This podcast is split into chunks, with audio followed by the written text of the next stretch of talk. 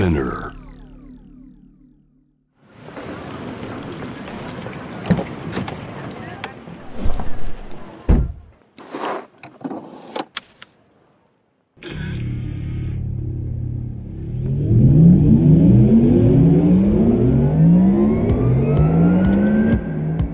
人生の中で絶対に叶えたい夢のリスト Bucket List ポルシェの創始者フェリー・ポルシェから脈々引き継がれる夢を追い現実にする勇気。そんな夢への熱烈な信念は今もポルシェの大切なミッションです。Driven by Dreams 夢を追いかけることで道を切り開き続ける方を様々な業界からお迎えしこれまでに叶えてきた夢の数々そしてこれから叶えていきたい目標や夢について伺っていきます。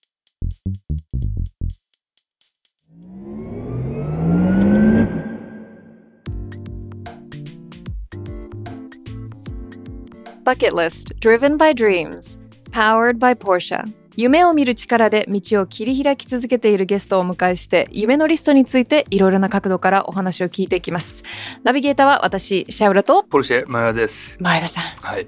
ちょっとだけ噛みましたね今。わかりました？ちょっとだけ、あのポルシェジャパンやめてポルシェにしてみようかなと思っ Oh, て。たら噛んじゃいましたね。新しいことやるとねね。そうなんですよ。わかりますわかります。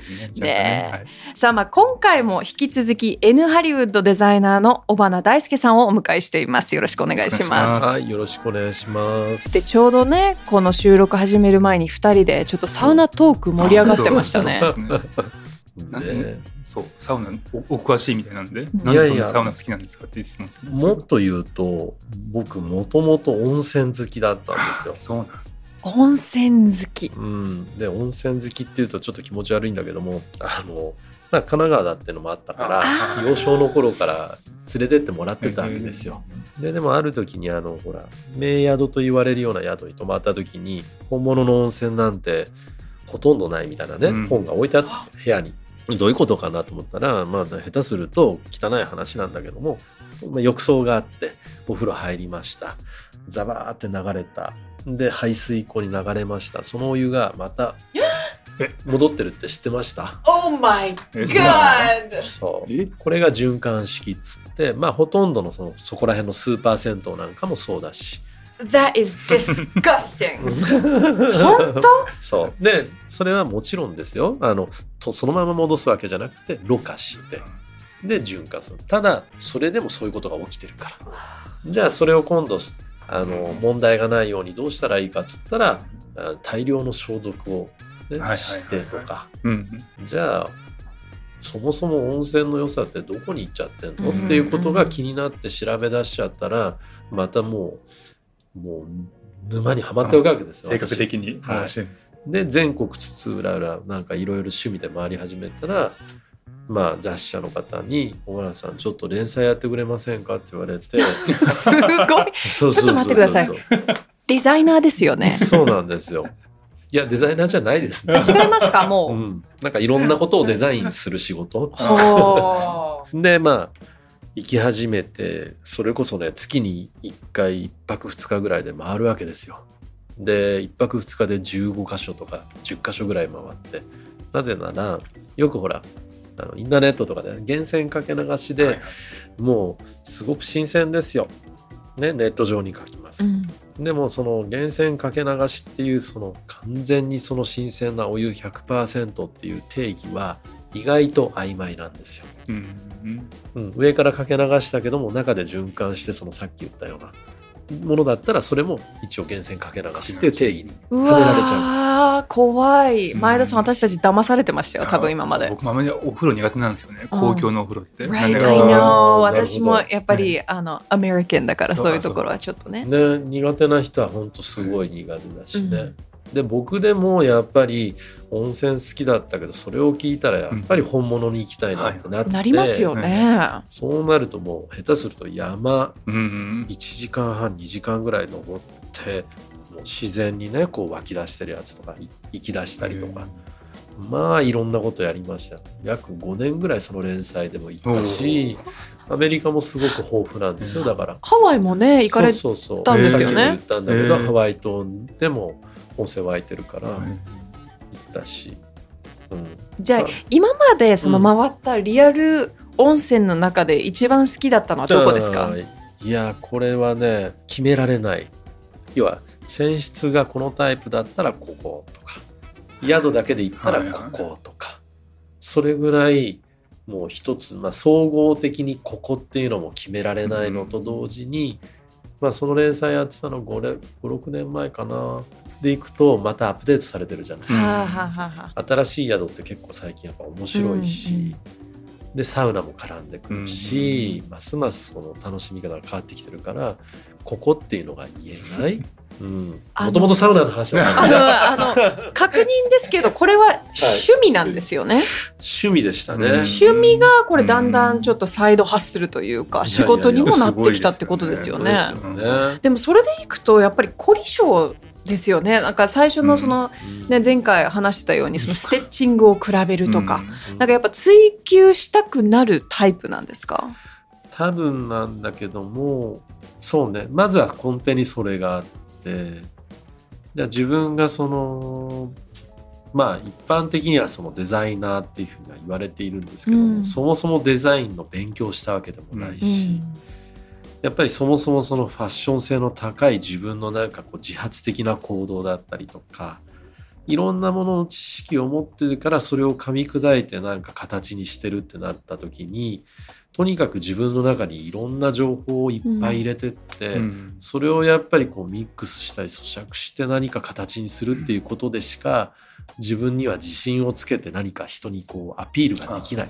ううん、だからすごいと思うの。あのわかんない。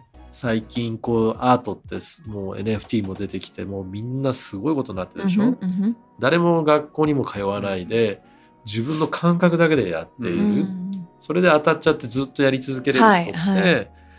本当になんか軸はどこに持って何で何どうやってそこで向き合ってんのかなって逆に聞きたいぐらいで。はあ。僕はそういうスタンスを持っていないから、うん。だから常に、まあ、し気になるなってなったらある程度やっぱ深掘りする。あ深掘りしてある程度人の前でこう好きですって言えるまではなんつうの。結あ構、あうん、結構内側で一生懸命こうなんかチクチク調べてうわいいなっつって初めてある程度こう揃った時に僕結構好きですっていうようにしてすごい。でもそれって真面目ってことですよね。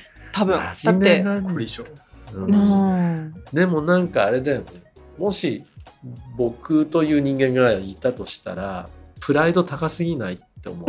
あね。えそのなんか好きな度合いとかチェックされていや好き度が甘いでしょって言われるのが怖いのかってなると言い方変えたらプライド高いのかなとも思っちゃうから、ちょっとこの10年ぐらいで結構考え方変わってきたの。そのなぜかっつうとパンデミック前までは約10年ぐらいニューヨークでそのファッションショーやってたので、うん。うんでやっぱアメリカの人たちとかってものすごくこうまあまあアメリカの人って断定するのも変なんだけどももっとその流動的だしもっとそのパッションだったりとかうんもっとそういう感覚的なもので物事とか、うん表現とかをね選んだりとかしてるのを見てあんまりガチガチに知識とかで固めてそれを咀嚼して出したんだ。うん。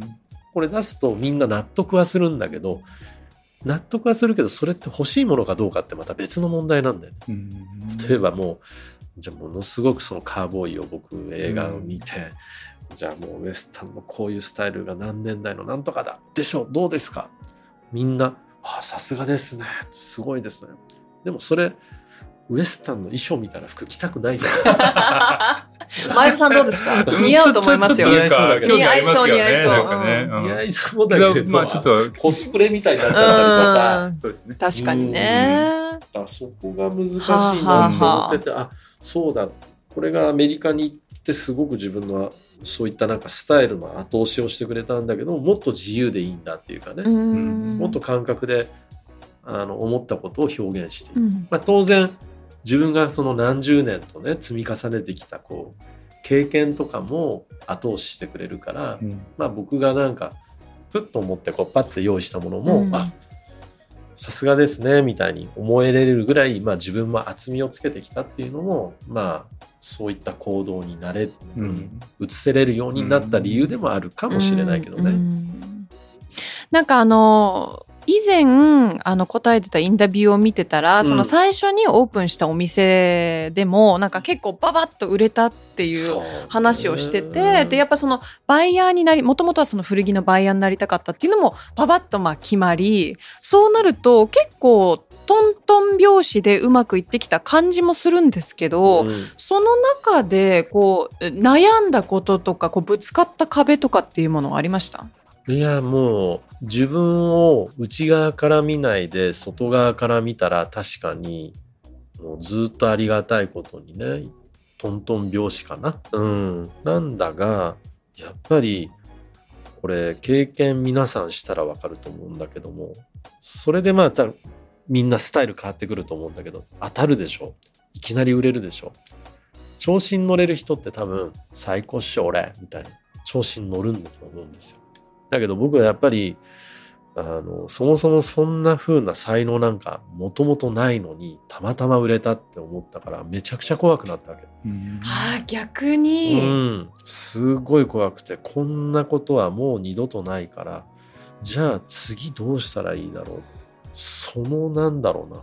うん。恐怖心みたいのうをん。潰すためにもう常に何かをこうインフラを整えたりとじゃあ次は何したらいいんだろうとかっていうのをもう本当にずっと考え続けてきた何十年って感じ。うんなんかでもそのうんすごく聞いてると、うんめちゃくちゃ考えるタイプじゃないですか。うんでそうなると考えすぎて分かんなくなったりしません？考えすぎて分かんなくなった後にまたさらに考えて答え出してるよねどうにか。あ まあでももうもはやどうしてるかもよく分かんないんだけども、若い頃はとにかく何も知らない自分に当然言ってくる人もいたしあーなんか自分のやってる服あれに似てないとかパクリじゃないとか、うん。でもそれも知らない。ションありそうだありなそういうの。うん、そもそも別にねみんな着てるもの今日だってそうだしズボンにシャツに、まあ、当たり前のものはまあ基本になるわけだって、うん。それをどう組み合わせなのかっていうふうに考えると組み合わせが何通りあったとしてもあこれ風だよね。は絶対出てくるからただ自信がないから余計そこに対して不安があるわけじゃない。君で服なんか作ったことないんでしょ？みたいな。いやどうしよう。当たるしもう毎日それこそ嘔吐して。そんな時ありました、うんもうストレスでってことですストよね、レスで26とか27とか。わあ。3年間ぐらいかなその今のこのブランド立ち上げた頃は、ねもう同じ場所もう精神的にいかれてるから、うん。その過食症でで戻しちゃうみたいなのとかね、そんなタイプでもないんですよ。だってほら、うんうん。女の子のケツを追っかけたいタイプだったから、そもそも、はいはいはいだけど、あうん。やばいこんなチャンスは自分にはもうないから、うん。うん。とにかく頑張んなきゃみたいなので必死にやってて結構謎な繊細な人みたいになっちゃってね、えーでもそれはやっぱり元からある繊細さがあるからここまで来てるんだなと思いますけどね。ちゃ。んと自己分析ができててその客観的に自分の位置を正しく理解してるから、もうそういうふうにうまくいくんじゃないかなと思っなるほどうんたりねしましたけど、それは腑に落ちるな、うん。確かにそう言っていただけると、いろんな積み重ねがあって今があるんだなって感じてその性格の部分とかもやっぱ心配性だったりとか考えすぎるタイプなのかもしれないですけど、うん。なんかまあすごいなと思うんですよ。うん。でそうなるとまあ今はまあ成功者なわけじゃないですか。いやいや成功してる。そうなるとどういう夢があるんですか、うん。今後に関しては。ねだからなんかあのありがたいことに夢を考える前にもう次やらなきゃいけないなんかプロジェクトだったりとかね。いろんなことがこう押し寄せてくるから、本当にねものすごい先の未来自分はこうなってたいとかっていうことを今まで生きてきて考えたことがない。ただあのすごくまた恥ずかしい話をするとぜひ。自分が中学校だか高校ぐらいの時にうちの母親によく言ってたらしい俺は将来広尾に住んで高級会社に乗るんだっつって 今なるほど私たちははいポルシェの社長室にいますよ。やばいね、本当にね。こんなところにいるとなんて全然思ってもなかった。ってことはやっぱりそのもともとどういう形になるかは分からなかったけど、うん。ざっくりとしたうん自分の思い描く未来みたいなものはあったってことですよね。おそらく虚栄心もあっただろうし、まあ単純にお金持ちになりたかったっていうのはあったんだろうね、その頃。で、ただまあ自分もじゃあありがたいことにまあこうやって仕事をしてって、まあある一定のお金をもらって、でなんか貯蓄するんじゃなくてやっぱり手に入れたお金でちょっと今まで買えなかったものとかを買って知識だったりとか何か経験？当然お金で経験も買うこともできるでしょ？なんかそういうことでなんつうんだろうな。何もしないで夢は？とかって言われて夢を一番最初に決めちゃうよりはもしかしたらあと夢を探してる人ってやっぱ世の中いっぱいいてで夢がないとやばいんじゃないかと思ってる人たちもいっぱいいるんだけどもまあ僕のことが正しいかどうかわからないけども何かその夢を作るためにじゃあないんだったらもう超バイトしてでもいいし、なんかわかんないけど対価になる。まあ今だとお金というものが分かりやすいからね、そういったものをちょっと貯めてみてなんか自分のちょっと好きなものを買った後うん。にさらにそこを広げるっていうこととかも、一つのなんか夢をこう広げていくっていう一つのプロセスにもなると思うし、あんまり漠然と超大きい夢ってなるとみんななんかこう持ってないとやばいんじゃないかっていうなんかそんな風ななんか空気感になるぐらいだったら、うん、僕はなんかちょっとでもこう経験するためにお金を何かこう貯めてみるとか下水んだけど言ってることは、でももしかしたらでも持ってないよりはいろんな経験ができるから、そういったことをしてみるのもいいのかなとは思うかな。まあまあちょっと夢の話からだいぶずれてきちゃったけど。でも確かうにん、話聞いてるとそうですもんね。服が好きで古着が好きでそれを突き詰めてったら今の、まあ、キャリアにたどり着いてるわけですから、あとちょっとわらしべ長者的なこともあるわけよだからヴィンテージ詳しいでしょ、うん。安くそういうの探すじゃない、はいはい。で時間が経つでしょ？高くなるでしょ？売るでしょ、うんそういったことでやっぱり投資的なね。うん、で自分的には投資っていう感覚よりもあ次欲しいものあるよなっつっててあれそそういえばあの2軍3軍が気づいたら結構今高いよな、うんあれ売ってみよう、あ買えた。みたいな、うんん。なんかそういったあの、まあ、トレードというかなんかある時間とともにその価値付加価値みたいなのが変わっていくっていうのも、うん。まあまあ一つなんかこう新たなそのお金のなんかこう循環というか、うん。うん。今までの人生、まあ、いいいろいろお話ししてくれたじゃないですか。うん。車ってどういう位置づけだったんですか？おばあさんの中で。そうね。うんでも最初にねそのお母さんには高級会社に乗りたいっていうのはあったわけですもんうね。ん。まあ車が多分僕すごくこれまた自分に身近なものだったのがうちの父があのある国産車の会社の、まあ、エンジニアみたいなあそうなんですねあそうだったんですか。それもあったから、うんまあ2年もしないうちに車をまあ買い替えるわけですよ。はいはいはいで父はそんなに車が好きな人ではなかったと思うんですよ多分。うんでもやっぱりこう買い替わるからなんとなくこう好きでそれがベースにあったっていうのもあるかな、うん。だから車なんで好きなのかって言われると根底にはそこがあるからなのかな、その後はなんかどうやって好きになってったかはい。よくわかんないな。まあでもそこら辺のさ、うん。あの晴海の展示場とかでスーパーカーとかあーあそうですよね、うんそういう時代だから。そうですね、うん、のうんでもあれ今あれですよね。あのポルシェジャパンのあのソーシャルの方にも出ていただきましたけど、はいはいはい。あの964はいそうですね。カレラ2でしたっけそうですね。4 2です彼らよね2ですね、うん。それはあの愛着ある感じですけど、うん。どんな車なんですか？本当実を言うとポルシェはもっと早いうちに欲しかったのあそうなんですね。うん、だけどなんか自分の中で謎の勝手な固定観念でね40過ぎてからじゃないと、うん。なんかまとってる感じしないなって、あはい、うん。ポルシェってなんか乗るっていうか、うんまとうっていうね、乗り物だって。まとううん。素晴らしい。うん、なので自分の中で決めつけたんだけどもっと早いうちに買ってたらもっと安くてものすごいやつ買えてたんですよこれ。そうそうなんですよね。そうでしょ？なんですよそうなんですよ本何してたんだろう俺みたいな。ももうう早く気づけばよかった。そうそうそうそう。え多分たえだえ早く気づいてたらえ乗り方と向き合い方も多分まあね、多分違うね。違うだろうしうですね。だから、うん。しかるべきタイミングで今乗ってるのかなうん。とは思うよね。まあ感慨深いですよ。うんうんうん。結構日常の足になってる感じですか？それとも週末乗るんですか、うん。うん意外との、えっと普通に平日っていうか乗ってますね。あそうなんですね。うん、なんか乗らないで週末だけにしてっちゃうと車がなんかうん。かわいそうだなと思って。ううん。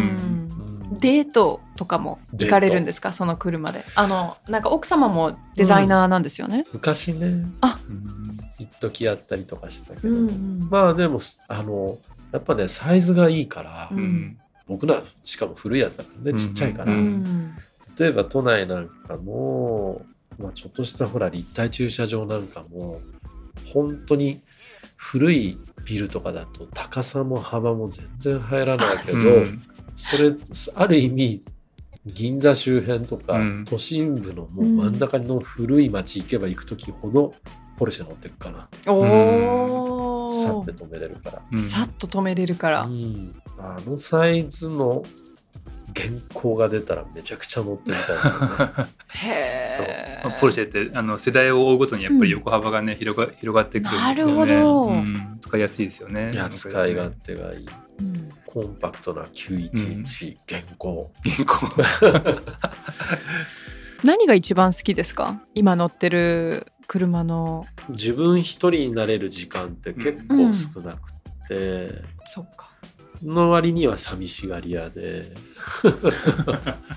なんだけども、やっぱりこう、家じゃないけども、本当になんかそそのまんま家が移動していくわけじゃないですか、うん。家というか生活が移動していくっていうか、まあ体も移動するしまあ当たり前なことなんだけどなんだけどもなんかその車窓もそれぞれ違うし役割も違うとかってなると贅沢なんだけども役割別に車が存在してるうん。ただ総合的なことで考えるとポルシェはものすごく偏ったもの。でもなんかそういった偏ったものがないと自分のこういったこだわったスタイルで考えた時に、うん。全部そのオールパーパスっていうかなんかもうなんかね、うん。全部できちゃう車、うん。これがいいじゃなくてこれでいいになってっちゃうから、うん。あうん、道具であるものは当然道具であっていいし。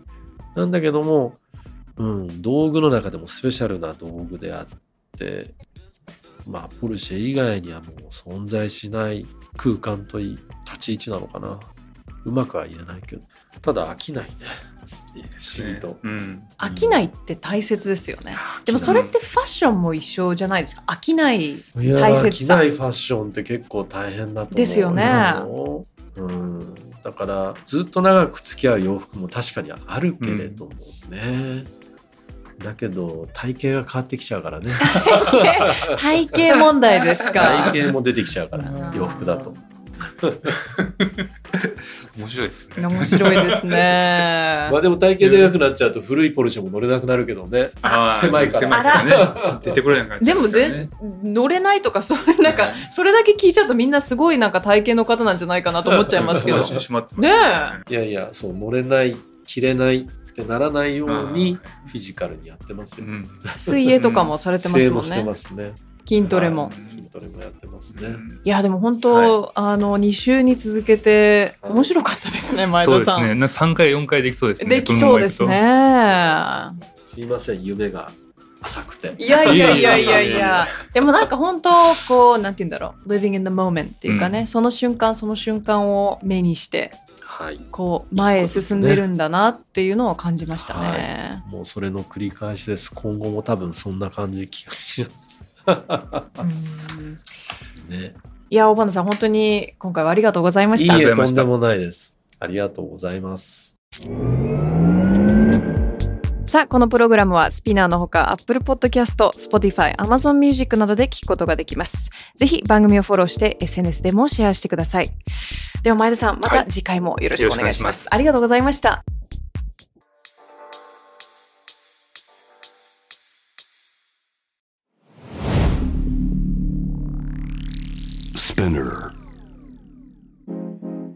世界で今起きていることをおよそ4分でチェックしましょう。ケリーアンです。